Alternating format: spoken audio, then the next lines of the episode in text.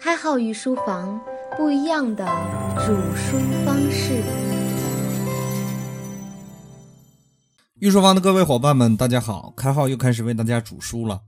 前天和妈妈一起听我们开号御书房的节目，妈妈感叹了一句：“这一节的内容要有多少信息量啊？”我当时也是笑了一下，但是这个感叹却让我陷入了深深的思考。我摄入的信息量其实远远超过我所讲的内容。而在一个相对比较庞大的信息量下，如何选取每一节该讲的内容，这本身就是信息甄别和筛选的过程。而这个过程其实已经在我的行为当中形成了一种本能。那么我们今天就聊一聊信息甄别的问题。清代文学家王国维先生曾经提出过读书的三个境界。第一个境界是昨夜西风凋碧树，独上高楼，望尽天涯路，讲的是广泛的收入信息的过程。也是我们大部分人本能可以做得到的，比如每天翻翻朋友圈啊，刷刷微博呀，包括有很多人都有阅读新闻的习惯。再深一点，有些人坚持每天读书，这都属于第一境界，是广泛采集信息的过程。而第二境界就是衣带渐宽终不悔，为伊消的人憔悴。也就是说，我们采集到了足够多的信息，而这个信息并没有经过合理的转化，成为我们需要的内容。那么这个转化信息的过程必然使我们心力憔悴。对于第二个境界，我倒是有一些小的心得分享给大家。最简单的就是理解和思考。理解的基础就是背诵，而思考的过程就是把这些信息分类整理，归属到不同的科目里。比如我们说到了博弈论，请大家对号入座的把博弈论放到数学、社会学和经济学领域。那么在进行商业行为的时候，可以根据不同的情况再进行对应的模型，就能轻松的使用，并且轻松的解决你的问题。第三个境界就是众里寻他千百度，蓦然回首，那人却在灯火阑珊处。这个境界带着一点浪漫和顿悟的色彩。通常现实里的问题比较起理论模型的问题要复杂很多，那么很可能在同一件事情里掺杂了不同的博弈模型，这就需要我们融会贯通，把我们同一科目下的不同问题连接起来。比如我们在博弈论里讲到的囚徒困境和人质困境，我们可以简单的做一个类比：囚徒困境是两个人的模型。也是博弈论重要内容纳什均衡的延伸，而人质困境呢是多个人的囚徒困境。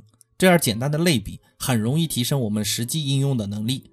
就拿我自己来说，比如看《论语》的过程就是如此。首先，我先总体的看一下《论语》的内容，然后把其中散碎的信息分类归纳。比如这句话是孔子说的个人的问题，那这句话是政治问题，另一句话说的是社会问题。这样简单的一归类，就很容易把很多有效的信息甄别出来，而通过部分记忆，再通过反复的引用，最终能达到熟能生巧、学以致用的过程。在如何阅读一本书里提到过读书的四个层次，和我们讲到的方法很相似。第一个层次是基础阅读，也就是可以认识字的人都能达到这个目的。通常我看小说哈，使用的是第一层次，也就是走马观花式的翻一遍即可。第二个层次是检视阅读。检查的检视线的视哈，检视阅读，也就是说，我在阅读这本书的时候，通常审查的是重点内容，看看重点内容是否是我需要的。这也是我在选取书籍的时候使用的层次。第三个层次是分析阅读，也就是通过仔细的研读理解其中的逻辑。一般经过我检视阅读的书籍，我都会采取分析阅读的方法，将其中的逻辑线条准确的梳理出来。然后把其中的内容分属到不同的科目里，从而达到吸收的目的。第四个层次是主题阅读，也就是我会指定一个主题，比如我们现在讲的博弈论。当然，这个阅读就是广义的阅读了，围绕博弈论的主题涉及到的经济学案例啊、历史故事案例啊，包括我们生活中相似的情况的提取，这样的过程生成我们的节目，或者有些伙伴生成论文、演讲稿，这都是在进行主题阅读。这四个层次就是我们提到的采集信息和甄别信息的逻辑，但是这只适用于阅读书籍和学术研究的方法。实际上，生活里甄别信息远远不是如此简单。比如，我们很多博物馆收取门票的行为，都是一个简单的信息甄别的机制。因为博物馆的运作并不通过门票来维持，但是还要收取一个很小的费用，其实意在把真正需要或者热爱文物的人和广大的人民群众区别开来。而如果彻底的免费，那这种甄别就不存在了。所以，我们下意识的认为免费的东西未必是好的东西，也是源于我们人性对于信息甄别的认可。关于信息甄别呢，我听过一个挺有趣的小故事，我讲给大家听。阎王爷派小鬼到阳间去走访名医，告诉小鬼识别名医的标准是门前的冤鬼比较少。这个小鬼就兴致勃勃地去了，按照阎王爷提出来的方法，找到了一个门前只有一个冤鬼的大夫，并且把这个大夫带到了阴间。经过阎王爷的仔细盘问，才发现抓来的这个大夫昨天才开始营业，而且当时就治死了一个人。这也启发我们一个问题：我们甄别信息一定要尽可能全方位的，而不是片面的。很多人跟我提过关于微信好友的问题，他们很在意我有多少好友。我可以坦白的告诉大家，其实并不多，我只有一千四百多个好友，而我基本是在不断的删除好友的状态，确保我的好友大多数都是御书房的听众。为什么要做一个简单的删除的行为呢？因为有很多人不是我的听众，那么他反映出来的信息对我来说意义不是很大。那么这种可有可无的信息对于我来说是无效的，我需要做一个系统的剔除。再给大家说一个我亲身经历的例子哈，我刚开始做御书房的时候，听众大概也就三十到四十人左右。很多人问过我这个东西的影响力，我说到三十人到四十人左右的时候，对方明显的表现出来不屑。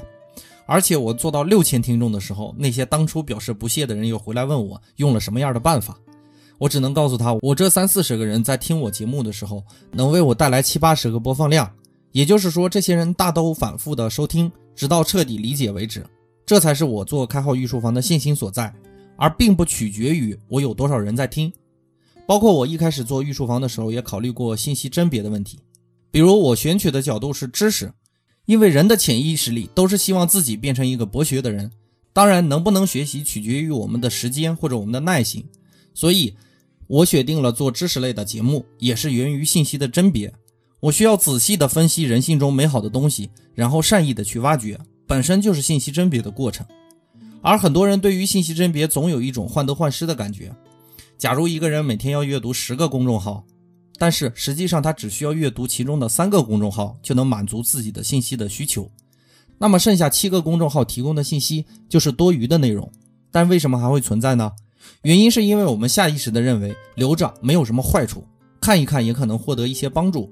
但实际上，我保证有些内容你看不看，对你生活真的没有什么影响。我在之前的节目里讲过，我们现在是典型的信息过量的环境，那么信息量的摄入就不是重中之重，而信息的甄别才是关键所在。